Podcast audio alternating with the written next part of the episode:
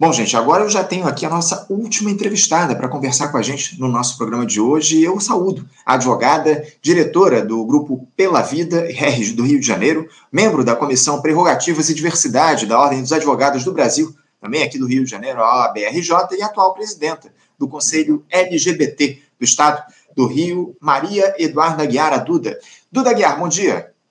Bom dia, tudo bem? Tudo bem, tudo bem. Agradeço demais a tua participação aqui no nosso programa. Primeiro, eu quero saber, eu posso chamar de Duda? Pode, com vontade. Tá ótimo. Obrigado, obrigado, Duda, por você aceitar ao nosso convite para fazer esse diálogo aqui no Faixa Livre, porque uh, a gente tem alguns temas de, de extrema relevância para trazer aqui para o nosso papo, porque o conservadorismo aqui no Brasil, Duda, ele que é alimentado há décadas, para não dizer há, há, séculos. Ele segue fazendo vítimas todos os dias das mais diversas formas.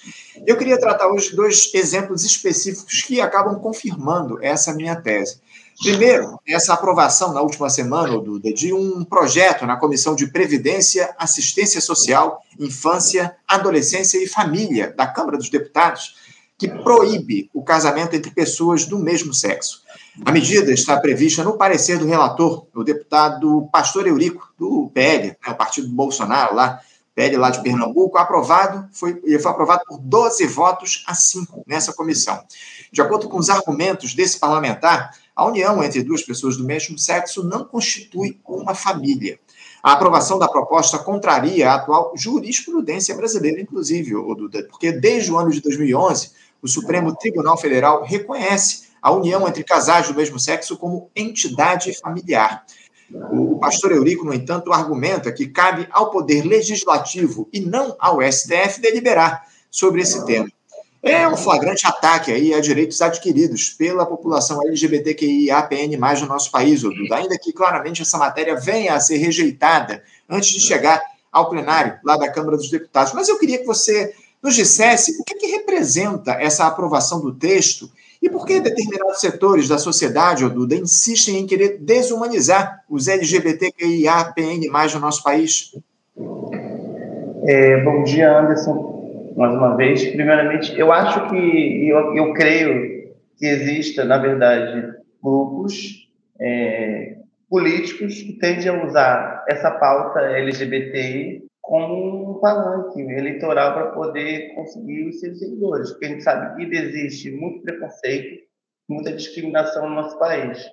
Então, hoje, você puxar um projeto de lei que sabidamente é inconstitucional, uma vez que a Constituição é, não proíbe o, o reconhecimento ao casamento homoafetivo, e mais, a Constituição determina é, que todos são iguais perante a lei e que o Estado não pode cometer discriminação, ou seja, o Estado não pode dizer que o casamento hétero é válido e o casamento homoafetivo não é válido. Então, o Estado não pode, existe o princípio da isonomia. Então, é, o STF, na verdade, ele não, não legislou. Então, é descabida essa posição é, do pastor Eurico e, de, e daqueles que aprovaram na comissão, Lembrando que a aprovação de uma comissão não é aprovação do texto, é aprovação apenas é, de que dentro da comissão específica onde esse projeto de lei está é, sendo discutido, ele foi aprovado. Ainda vai para a Comissão de Constituição e Justiça e para outras comissões ainda, antes de ser colocado em votação. Mas é, eu entendo isso como uma tentativa de trazer um discurso de ódio à população LGBT à tona e, e e fico muito triste, muito decepcionado, assim, realmente, como ser humano, que a gente, dentro de um Congresso Nacional, esteja citando textos religiosos, textos bíblicos, para fundamentar uma negativa de direitos. Então, eu acho que a gente chegou num ponto muito, muito sério no nosso país, onde a gente não consegue entender, lá dentro daquele Congresso, pelo menos os que estão eleitos lá, não conseguem entender é, que o Estado é laico. Se o Estado é laico, todos os cidadãos têm que ter direitos. Imagina é, você ter uma união é, afetiva de casamento com alguém e não ter direitos é, civis sobre essa, sobre essa é, união né, afetiva. Então, isso é uma, uma tragédia que a gente não pode retroceder. Uhum. Até porque se o Supremo declarou que é assim que tem que ser, qualquer lei que venha posterior é inconstitucional. Então, assim, num país que a gente considera sério, os tribunais constitucionais são respeitados, não desafiados, né? Infelizmente, no nosso país, os tribunais constitucionais estão sendo desafiados a todo momento.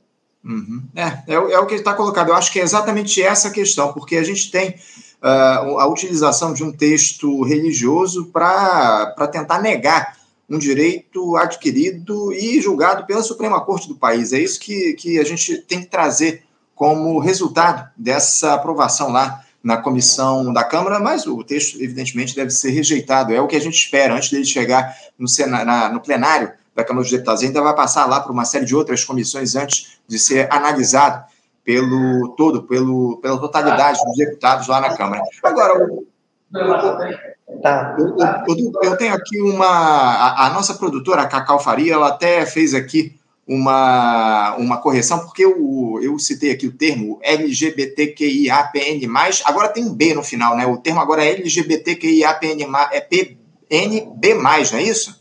Na verdade, eu, meu som tá. Tá, tá ok, já, tá, já abriu já. Na verdade, existem muitas é, terminologias para esse acrônimo, né? Tem gente que fala LGBTQIA, tem gente que está usando LGBTQIAPN+. Na verdade, a gente, a gente para simplificar, muitas vezes eu uso LGBTQIA+, né? para não usar muitas letras, mas o mais sendo aquele, aquele, aquele, aquela sominha, né, de que tem mais letras, tem pessoas pansexuais, não binárias, é, agêneros, assexuados, queer, travestis, transexuais, lésbicas, gays, existe uma infinidade é, de manifestações da sexualidade. Então, às vezes não dá para representar tudo numa sigla, mas é, é bem variado. É isso, o que eu é queria isso. só é, comentar com, com você uhum. é que, na verdade, que você acabou de falar é, é a mais pura verdade. As pessoas LGBTQIA+, não têm que ficar desesperadas porque não perderam nada ainda.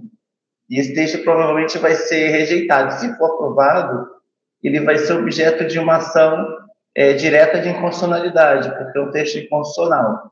Então, assim, só que o que me preocupa é o levante conservador, porque amanhã vão querer entrar com um projeto de lei proibindo o uso de banheiro público. O transexual vão querer entrar com um projeto de lei querendo, querendo impedir que as pessoas é, travestis transexuais mudem de nome, vão querer impedir que mulheres lésbicas possam ter reprodução assistida, e aí começa o levante conservador. É, e por isso que eu acho que a gente precisa ter uma vitória legislativa em cima desse projeto, para que novos projetos como esse não sejam é, mais nem pensados, porque uhum. é impensável hoje você pensar num Congresso que está é, dedicado a caçar direitos de cidadãos, né? em vez de, em vez de é, trazer novos direitos, né? trazer o que as pessoas possam ter acesso à educação, à saúde, a, um, a uma melhoria na qualidade de renda, na qualidade de vida. O SUS está totalmente sucateado de, de, de, políticas de saúde e, e estão preocupados se dois homens ou duas mulheres vão se casar. Né? É absurdo. Eu, eu, tratei disso, inclusive, aqui na última sexta, o, o, Duda, com, sobre esse tema que você acabou de levantar, essa necessidade de a Câmara debater outros temas que são de fato relevantes para o país, com o deputado Tarcísio Mota. Ele esteve aqui comigo na sexta-feira fazendo diálogo no programa. Se, se, a gente não tinha tema mais importante para a Câmara dos Deputados tratar lá ao longo desse período. E eu acho que a, a, grande questão que você traz, a, a, questão que você traz aqui nessa tua última resposta é o que está colocado, porque propostas desse tipo, Duda, acabam inflamando o ódio dos ultraconservadores e os ataques e ameaças à comunidade LGBTQIA+, no nosso país. É uma lógica que, de alguma forma, acaba se retroalimentando, né, o, o, o Duda? Diante disso, é, como é que o Congresso, que em tese representa a sociedade brasileira, ele deveria atuar não só para garantir esses direitos já adquiridos, Uh, mas para ampliar o colchão de medidas de proteção a essas pessoas. O Brasil ainda é o país que mais mata pessoas LGBT no mundo, né, Duda? Sim, verdade. O grande problema é que o número de parlamentares que são progressistas e que defendem a população, é, defendem o direito humano ainda, é menor do número do que foram eleitos. A gente tem um problema que a gente tem um número muito maior de conservadores e fundamentalistas do que de progressistas. E tanto é que foi fundada esse ano a frente parlamentar LGBT lá, liderada pela é, deputada Erika Rio, e outros parlamentares é, LGBTI lá do Congresso. Eles têm essa dificuldade hoje de termos leis, não, e já de muito tempo, né? O STF foi acionado por diversas vezes porque o Congresso ele se nega a, a editar leis de proteção à população LGBTI. São leis básicas, tipo acesso a um banheiro público, acesso a um casamento, direito de um, de um atendimento médico, de uma reprodução assistida, principalmente para mulheres lésbicas, para poder não ter que ficar fazendo inseminação caseira. Tinha que ter uma política de saúde que garantisse a elas no SUS ter uma reprodução é, assistida pelo, pela saúde, né? E que isso lhe garantisse é, total amparo estatal, mas não tem, não tem.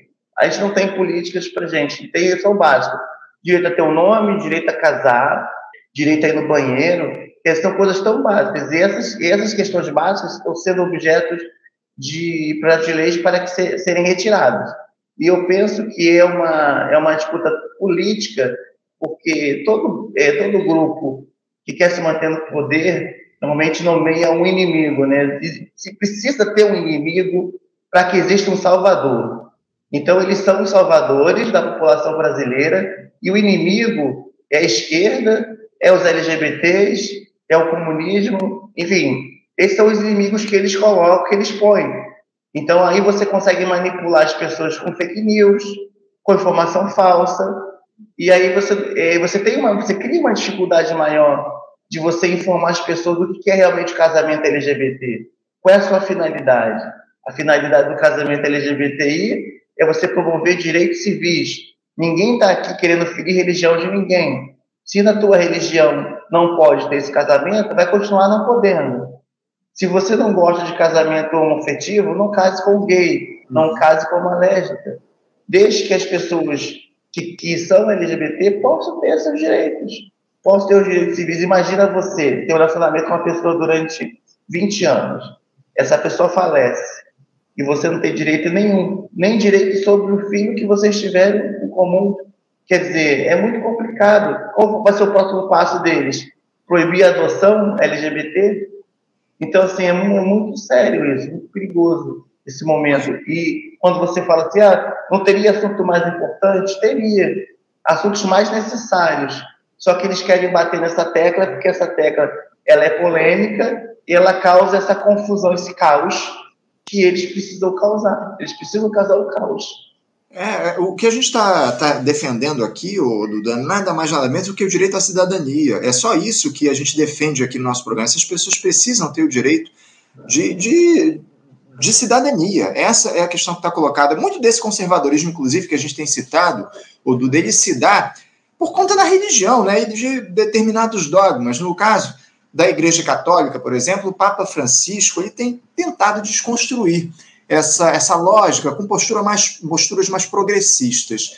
Recentemente, inclusive, lá no sino, no sínodo dos bispos, dos bispos que ocorre no Vaticano, o sumo pontífice sugeriu que uma possível bênção a casais do mesmo sexo. Até que ponto, Duda, a religião ainda é uma inimiga, entre aspas, dos LGBTQIA+, no mundo? E por que essas estruturas religiosas, na sua avaliação, elas não evoluem na, na mesma velocidade que as sociedades exigem. Estamos em 2023, mas parece que a igreja ainda está na Idade Média, né, Duda? É, vou te dizer uma coisa que eu acabei aprendendo ao longo dos anos, que, na verdade, o inimigo dos LGBTs não é a religião, é o fundamentalismo religioso. Porque você tem religiosos, por exemplo, como o pastor Henrique Vieira, que é do PSOL, que é um pastor super comprometido, você tem pessoas, até o próprio Papa hoje está é, tentando trazer esse lado mais humanitário, porque ele sabe que ele, como Papa, não tem autoridade para mudar os dogmas da igreja, mas ele pode sugerir a bênção, por exemplo, a casados homoafetivos. Não pode fazer com que a igreja celebre o casamento, mas ele pode tentar, de uma certa forma, esse Papa tem tentado mudar as estruturas que aí, que aí estão. Então, eu acho que o grande problema nosso é o fundamentalismo religioso e o uso da religião como forma de, de crescimento dentro da política, vamos dizer assim. O que, que um religioso quer dentro da política? Né? O, o poder que ele tem, ele manipula os fiéis por meio da religião para que elejam os seus candidatos ou elejam a, a eles mesmos, né? E aí eles foram formando esses grupos. Para formar esses grupos e deixar eles dentro de um, de um, um certo domínio, eles precisam que esse grupo tenha medo de alguma coisa. Então, o medo, o medo deles é que os LGBTs excluam a família deles. Então, o que faz? O pastor está protegendo, o político está protegendo aquele. E aí, você tem o crescimento de é, eleições de religiosos, eles estão ganhando muita força. Eles são uma eu acho que são uma das maiores bancadas do Congresso, é a bancada é, religiosa. Uhum. Eles conseguiram isso à custa de criação de, de medo, né? Você vai na, se for num culto, você vê. É, tem assistidos nossos que são filhos de pessoas evangélicas que a mãe chama, chama de, de demônio, de, de que tem o, enfim, que fala que a pessoa ela não é uma pessoa de Deus, ela é endemoniada e que está doente, que ela tem satanás no corpo, uma coisa, coisa desse sentido, assim, horríveis por um ser humano que está em formação é, é, ouvir, né? Então, assim, é isso que o fundamentalismo faz, não a religião. A religião é aquela coisa bonita que a gente vê, né? Que, enfim, que cada um segue a sua e que a gente não quer desrespeitar. Mas o fundamentalismo religioso realmente é um inimigo e a gente precisa combater. Perfeito, perfeita a tua correção. É isso mesmo. O problema, de fato, é o fundamentalismo religioso e não a religião. A bancada da Bíblia é uma das maiores bancadas lá no Congresso Nacional. A gente tem tratado disso aqui ao longo desses últimos tempos, uma bancada que só se amplia. Ah, essa que é a verdade, lamentavelmente. O, o Duda, eu também queria tratar contigo a respeito de um outro episódio que também se deu aí na última semana, que foi esse suicídio da influenciadora bolsonarista, a Carol Heller. Na última quinta-feira, ela se atirou da janela de um prédio, minutos depois de publicar nas redes sociais que havia, abre aspas, perdido a batalha, fecha aspas. Carol, ela, ela frequentava um retiro para a chamada cura gay, que é outra defesa aí desses grupos fundamentalistas. O ex-presidente Jair Bolsonaro, inclusive, conversou com os familiares da Carol para prestar as condolências em relação a esse episódio triste. Eu não sei nem o que dizer em relação a isso, Duda, mas eu queria te ouvir um pouco sobre esse episódio. A, a Carol Heller, que era parente distante da cantora Cássia Heller, ela se matou ou ela foi assassinada por uma sociedade LGBTfóbica, Duda? Eu uso dizer, Anderson, que foi as duas coisas. Porque, primeiro, é... o fato dela ter tendido ao extremismo e ao bolsonarismo, pra, na minha opinião, é o desejo de aceitação, na verdade, né? Porque ela não encontrou dentro de um. Ela, ela não. Tinha também um, uma questão de preconceito interno, na minha visão dela, que não conseguia é, aceitar aquilo, ela queria mudar. Só que não tem como você curar se você não está doente. A LGBT, ser LGBT não é doença, então não, não tem como você se curar. O que deveria ter, ter sido feito junto a ela é um trabalho de empoderamento dela, de, ela, de fazer ela entender que não havia problema em ser uma mulher lésbica, ela poderia viver em sociedade, poderia viver tranquilamente em sociedade, que ela tinha que aceitar é, entender a si mesma através de um, de um trabalho com profissionais é, sérios, qualificados, e a religião servir de um apoio espiritual para isso, né? Só que hoje a religião ela tenta, através dos dogmas que ela já tem, é converter aquela pessoa para que aquela pessoa deixe de ser LGBT. E isso faz mal àquela pessoa. Chega uma hora que ela não aguenta, porque é, não é o que ela é, e ela não consegue aguentar aquele tranco, ela não aguentou é, o tranco entre ser uma pessoa LGBT e receber toda aquela carga de cobrança, né? Porque deve ter tido uma, uma cobrança em cima dela é, para que ela mantivesse aquela postura naquele processo lá que colocaram ela de, de cura é, de gênero, né? Sexualidade. Enfim, cura, chamo de cura gay. Na verdade, para mim, é mais uma, uma violência. Então, eu acredito que quando esses grupos fazem isso, eles estimulam, é, de certa forma, o suicídio de pessoas LGBTI, o conservadorismo, a discriminação, o preconceito. Isso acaba estimulando que pessoas é, LGBT acabam suicidando. Isso é uma forma também de assassinato. Né? Não, claro, que você não pegou, você não matou ninguém, mas você também é, tem a sua consciência de que você auxiliou para que aquela pessoa é, não aguentasse mais sobreviver em sociedade. Então a gente tem que, esses grupos têm que assumir sua responsabilidade. É muito cruel o que eu fiquei sabendo no outro dia de que para dar alimento para as pessoas, que obrigava as pessoas a ficarem ouvindo o culto é, de cura espiritual antes de dar comida, né? Coisas horríveis, tortura que eles fazem com as pessoas para poder dar uma ajuda, você é obrigado a, a, se converter a uma religião. Eu não entendo isso como caridade. Para mim, caridade é que você dá de forma espontânea, sem obrigar ninguém a nada. Então, para mim, a, a Carol é uma vítima da LGBTfobia também, porque apesar dela ter se convertido ao bolsonarismo, a gente não sabe o que fez, o que levou a cabeça dela a pensar assim, talvez.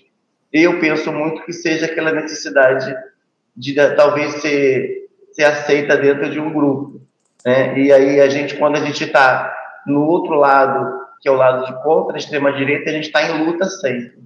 Talvez ela não quisesse estar nesse uhum. lugar. E eu não vou julgá-la, apenas eu vou lamentar. É, a gente tem que lamentar que é mais uma pessoa LGBT que é, é suicidada ou assassinada, né? Suicidada porque foi o sistema que suicidou ela, uhum. Independente da posição política dela. E a gente pensar é, que a gente precisa realmente combater essas clínicas de terapia de reversão e esses grupos que tentam fazer cura LGBT eles precisam ser criminalizados no Brasil, porque isso é um crime. Na minha visão, isso é um crime. Você fazer isso com uma pessoa. Isso é uma questão de tortura com o ser humano. Para fazer ele pensar que ele não é quem ele é.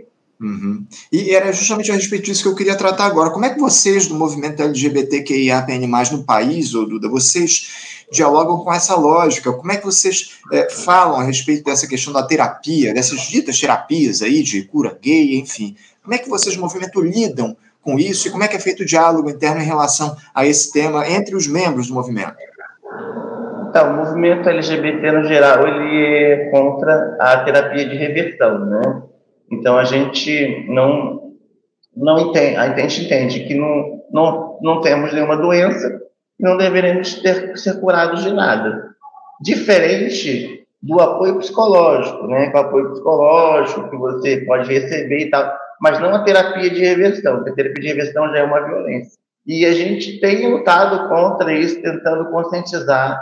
É, inclusive, a gente tem uma boa relação com o Conselho de Psicologia, é, nesse sentido, que o Conselho de Psicologia foi é, um órgão que sempre defendeu né, a proibição de qualquer tentativa de cura é, de gênero ou de sexualidade é uma vez que o psicólogo tem aquele poder, né, de, de tentar e poder fazer, então isso é proibido pelo Conselho Federal de Psicologia, então isso foi um ganho para a gente, a gente tem lutado contra isso sim. Inclusive, a espatologização da identidade trans que aconteceu em 2022 é uma, um ganho também dessas lutas, que hoje a identidade trans não ser considerada uma patologia mental, né? A, a homossexualidade saiu em 90 e agora, em 2022, saiu a identidade trans da patologia. E a gente tratar como pessoas normais, porque senão é, nós não somos, não temos nenhum problema é, de doença. Apenas o ser humano, ele é tão diverso que ele nasce com vários tipos de predisposições. Eu posso ter predisposição para uma coisa ou para outra. Eu posso ser uma boa jogadora de vôlei ou uma boa advogada. Eu posso ser uhum. hétero, eu posso ser homoafetivo. Eu posso ser cisgênero, eu posso ser transgênero. Então, eu, eu, eu penso muito dessa forma. Eu acho que é tudo uma predisposição humana. É, Deus nos fez nessa grande diversidade humana e tudo que a gente precisa se respeitar. Se a gente consegue fazer isso, o mundo fica muito melhor. Né? E, e aí não há necessidade de tantas leis, tantos projetos, tantas discussões jurídicas para definir em qual banheiro uma pessoa pode ir. Né? Chega a ser até um, um absurdo. Definir se eu posso casar ou não. Gente, é uma coisa assim, que é inerente do ser humano. Somente uma lei discriminatória que ia pensar uma coisa dessa.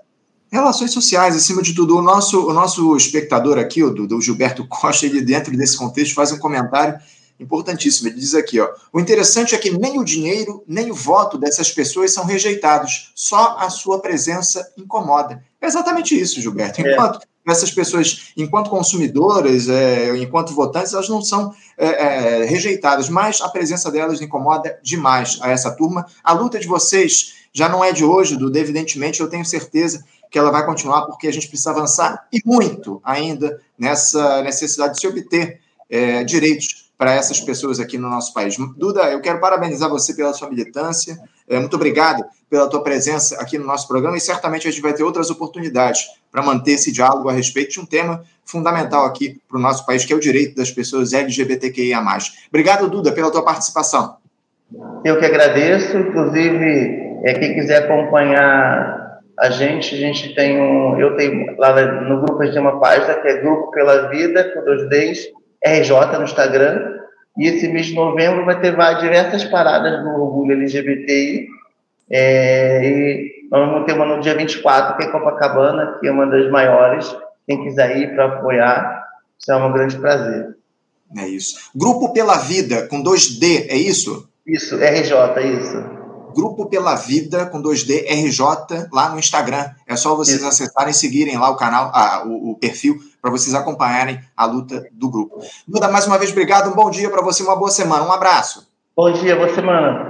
Conversamos aqui com Duda Aguiar. Duda Aguiar, que é advogada. Duda também é a diretora do grupo Pela Vida RJ membro da Comissão Prerrogativas e Diversidade da Ordem dos Advogados do Brasil aqui do Rio de Janeiro, a OAB RJ, e também atual presidenta da, do Conselho LGBT do Estado do Rio de Janeiro, tratando desses temas aí, né, nessa proibição pela, por essa comissão na Câmara dos Deputados do casamento homoafetivo aqui no nosso país, é, seria como se não fosse trágico, gente, essa turma tentando legislar a respeito de direitos civis da população LGBT aqui no nosso país. É uma tragédia, é uma tragédia. É, é a única palavra que define esse projeto aí que foi discutido lá nessa comissão da Câmara dos Deputados, a Comissão de Previdência, Assistência Social, Infância, Adolescência e Família.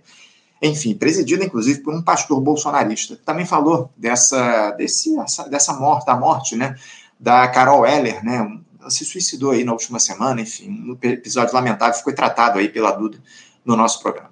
Bom, gente, quero agradecer demais a participação, a audiência de todos vocês aqui no nosso programa. Muito obrigado por vocês participarem. Não esqueçam de curtir aqui a nossa live, deixarem aquele likezinho de vocês, que é muito importante para o Faixa Livre chegar a mais pessoas. Essa interação o nosso programa é fundamental. Comentem aqui também no nosso programa, compartilhem o nosso canal com outras pessoas, a nossa transmissão. Lembrando que amanhã, a partir das 8 da manhã, estaremos de volta com mais uma edição do nosso Faixa Livre. Desejo a todos uma ótima segunda-feira, um abraço e até amanhã.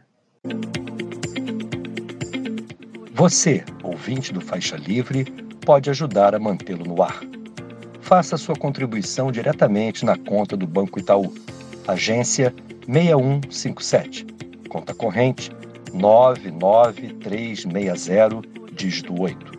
Esta conta encontra-se em nome do Sindicato dos Professores do Município do Rio de Janeiro e região, o Simpro Rio, uma das nossas entidades patrocinadoras, mas seus recursos são destinados exclusivamente para o financiamento do nosso programa.